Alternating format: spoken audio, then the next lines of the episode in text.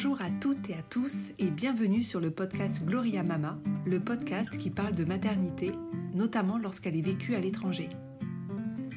Je souhaite profiter de cet épisode pour me présenter, vous dire comment j'en suis venue à écrire mon histoire au travers d'un livre, puis à créer le site internet gloriamama.com et le podcast du même nom, et surtout quels sont les enjeux.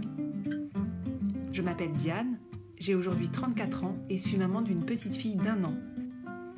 J'étais loin de m'imaginer qu'un jour j'écrirais un livre qui aborde, entre autres, un sujet commun à de nombreuses femmes, mais que bien souvent, on préfère laisser en coulisses. Celui des fausses couches. Lorsque je suis tombée enceinte la première fois, j'avais 32 ans. C'était un bébé désiré que j'ai perdu au cours du premier trimestre de grossesse. Je suis tombée enceinte une deuxième fois, assez rapidement, une grossesse qui semblait très bien partie et qui finalement n'a pas été évolutive. Lorsque mon test de grossesse a été positif une troisième fois, j'ai croisé les doigts, j'avais vraiment peur que ça recommence. Mais cette fois-là a été la bonne, puisque j'ai mené ma grossesse à terme, et même deux jours après le terme, et que ma fille est née en pleine santé.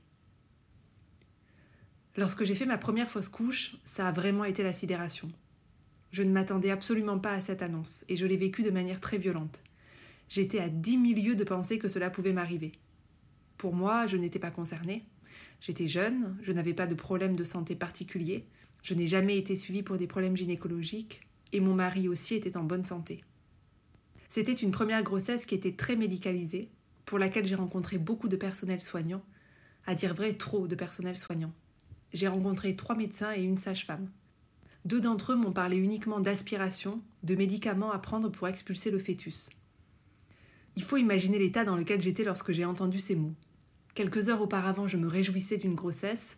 Quelques heures après, je me prenais en pleine figure des mots qui m'horrifiaient et me glaçaient. J'avais du mal à réaliser qu'ils m'étaient destinés. À travers les propos des médecins, je comprenais qu'on n'était pas dans l'urgence, mais qu'il ne fallait pas non plus traîner. Et puis j'ai rencontré une sage-femme qui est vraiment quelqu'un d'exceptionnel, de très engagé, et qui m'a superbement bien accompagnée dans le vécu de mes fausses couches. Elle m'a permis de vivre les choses de la meilleure manière qu'il soit, parce qu'elle m'a permis de faire des choix qui me correspondaient. Et pour cela, je lui suis infiniment reconnaissante. Au lieu de me ruer vers une solution médicalisée, elle m'a proposé de ne rien faire, tout simplement, et de laisser le temps faire son œuvre. L'écriture de mon histoire, ce projet de livre, il a vraiment commencé là. J'ai été profondément choquée des mots employés et parfois de la manière dont les médecins me les ont balancés au visage. J'ai trouvé que c'était d'une violence extraordinaire et je me suis dit que si une femme faisait une fausse couche en France et qu'elle tombait sur ce genre de médecin, on lui laisserait l'alternative entre une solution médicalisée et une solution médicalisée. Et qu'elle n'aurait pas conscience qu'il y a une troisième voie qui, elle, ne l'est pas. Je me suis dit qu'il fallait absolument que les femmes le sachent, que j'avais un rôle à jouer, qu'il fallait que je dise qu'on peut attendre que le corps naturellement expulse l'embryon ou le fœtus en fonction du stade de développement. Ce n'est pas une solution à écarter d'emblée, en tout cas, c'est une solution qui doit nous être proposée si elle est envisageable.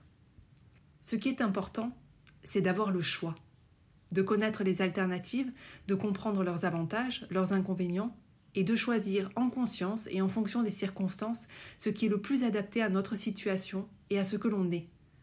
Il n'y a pas une méthode meilleure que l'autre dans l'absolu. La meilleure méthode pour soi est celle qui est choisie en pleine conscience et en connaissance de cause. Avoir le choix est très important, car choisir, c'est être actrice. C'est en quelque sorte le premier pas pour reprendre le dessus et ne plus totalement subir ce qui nous arrive, subir cette fausse couche. Ensuite, ce qui est indispensable à mon sens, c'est de bénéficier d'un suivi psychologique. Alors je ne suis pas en train de dire qu'il faut forcément aller voir un psychologue, mais il faut pouvoir, si on en ressent le besoin, être accompagné par une personne bienveillante qui soit à l'écoute, disponible, qui nous permette de mettre des mots sur nos ressentis qui nous permettent de faire les choix les plus adaptés à qui nous sommes, qui nous accompagnent en tant que personne, en tant que couple, dans le vécu de cette fausse couche. Le rôle du personnel soignant, ce n'est pas seulement d'inscrire le nom d'un médicament sur une ordonnance, ni de réaliser un acte technique qui va évacuer l'ex-vie de notre ventre, mais aussi de nous accompagner psychologiquement dans le cheminement qui sera le nôtre. À mon sens, c'est critique. Parce que ça permet de vivre sa fausse couche de la meilleure manière qui soit, et ça permet aussi de se projeter dans une nouvelle grossesse. Certaines personnes, médecins ou entourage, minimisent l'impact d'une fausse couche quand elle a lieu au premier trimestre. C'est moins dramatique que de perdre son bébé au deuxième ou troisième trimestre ou à la naissance. ce qui, dans les faits, est complètement vrai. Seulement voilà, chaque femme est différente, vit les choses différemment. Certains investissent leur grossesse tout de suite, d'autres plus tard. Dans tous les cas, on a le droit de trouver ça injuste, d'être en colère ou d'être triste, ou au contraire de n'être pas ou peu affecté. Ce qui est certain, c'est que les c'est pas grave, t'en auras d'autres, trop souvent entendus, ne sont pas du tout consolateurs. Je me suis aussi rendu compte en faisant des fausses couches qu'on ne parlait pas beaucoup de ce sujet.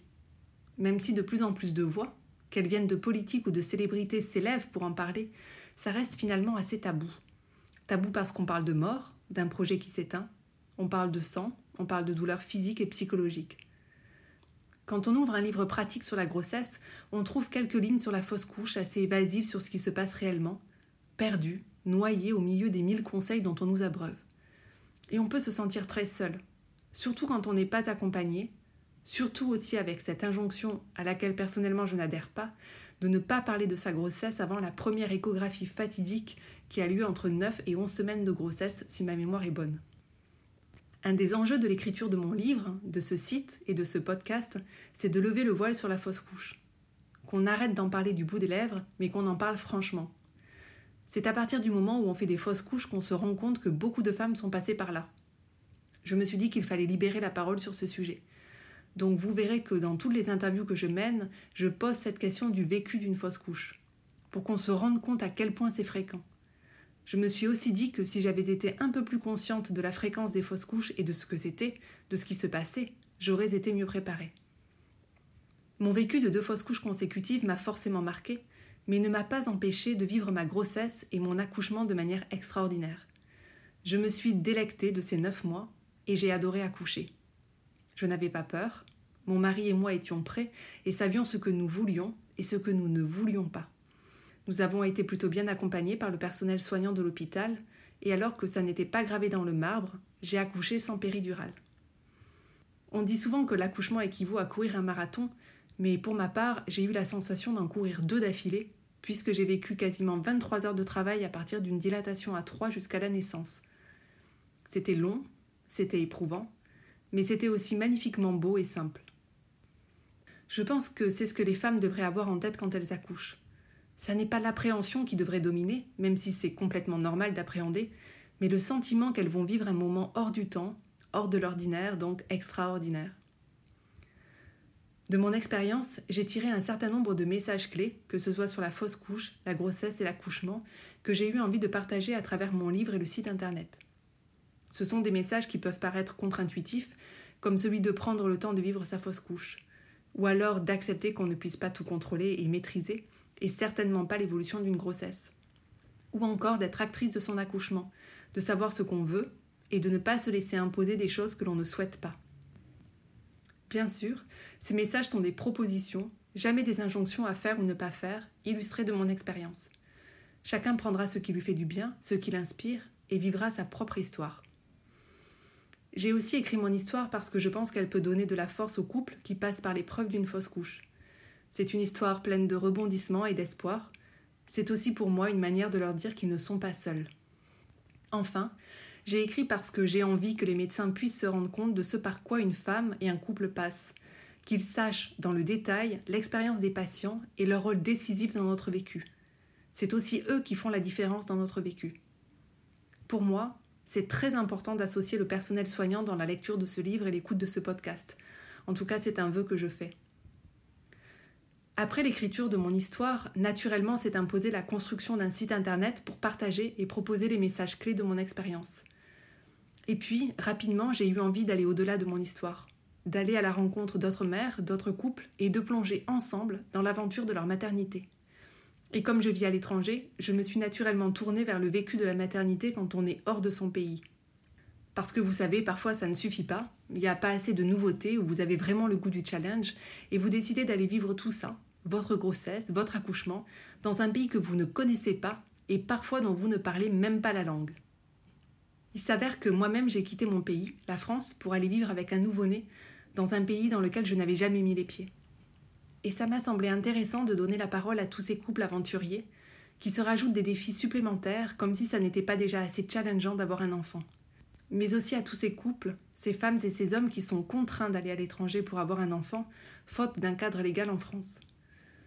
Dans le podcast Gloria Mama, on parle du désir d'enfant, de l'attente d'un enfant, du vécu de la grossesse, de l'accouchement, du rôle de l'homme, de l'appropriation de son corps, de l'allaitement, du retour de couche. On aborde également les sujets de la PMA et de la GPA. On parle de cela avec des parents, mais aussi avec des professionnels. Gloria Mama, c'est un florilège d'histoires et d'interviews de professionnels sur la maternité.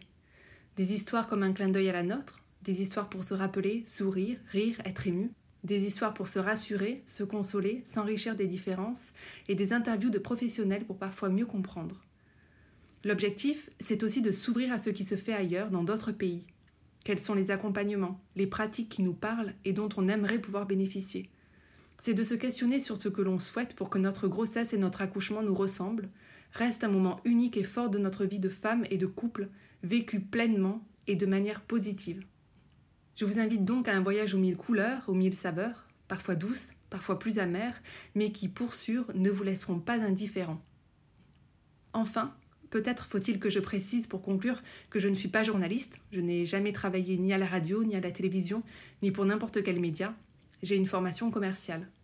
Mais ce projet de livre, de création de sites et de podcasts, s'est vraiment imposé à moi comme une évidence. C'est comme si je déroulais une pelote de laine qui m'a mené assez naturellement d'un projet à un autre. Et une fois n'est pas coutume, j'ai pris le temps de m'écouter et de suivre mes envies.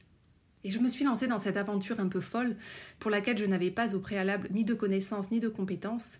Je m'y suis lancée tête baissée, avec cœur, en ayant l'envie avant tout que cela puisse aider d'autres personnes. L'objectif de tout ça, de ce livre, de ce site, de ce podcast, c'est que vous preniez ce qui vous est utile et vous fait du bien, et que vous viviez pleinement, entièrement votre propre histoire en la savourant. Appelez le site et le podcast Gloria Mama c'est pour moi une manière de rendre hommage à toutes les mères et les femmes du monde. Déjà parce qu'accoucher est tout sauf banal pour une femme, c'est un moment extrêmement important de sa vie, un moment unique où nous déployons une force vive, une volonté et une détermination absolue que je trouve complètement épatante, mais aussi parce que, que l'on ait accouché ou pas, s'occuper d'un enfant, que ce soit le sien ou pas, demande une énergie et une organisation considérables. Alors bravo à nous de relever le challenge au quotidien. Maintenant, vous connaissez le pourquoi du livre, du site et du podcast les enjeux et les sujets. Il ne me reste plus qu'à vous souhaiter une excellente écoute. Pour le premier épisode, je vous propose d'embarquer pour le Burundi, qui est un des pays les plus pauvres de la planète. Annie vit lorsqu'elle tombe enceinte de son premier enfant. Malgré des infrastructures de santé très différentes de la France, elle décide d'accoucher là-bas. Loin des standards français, loin d'une grossesse très médicalisée, elle nous fait part de sa manière de vivre et de voir les choses à l'époque et aujourd'hui. Merci pour votre attention et à bientôt sur Gloria Mama.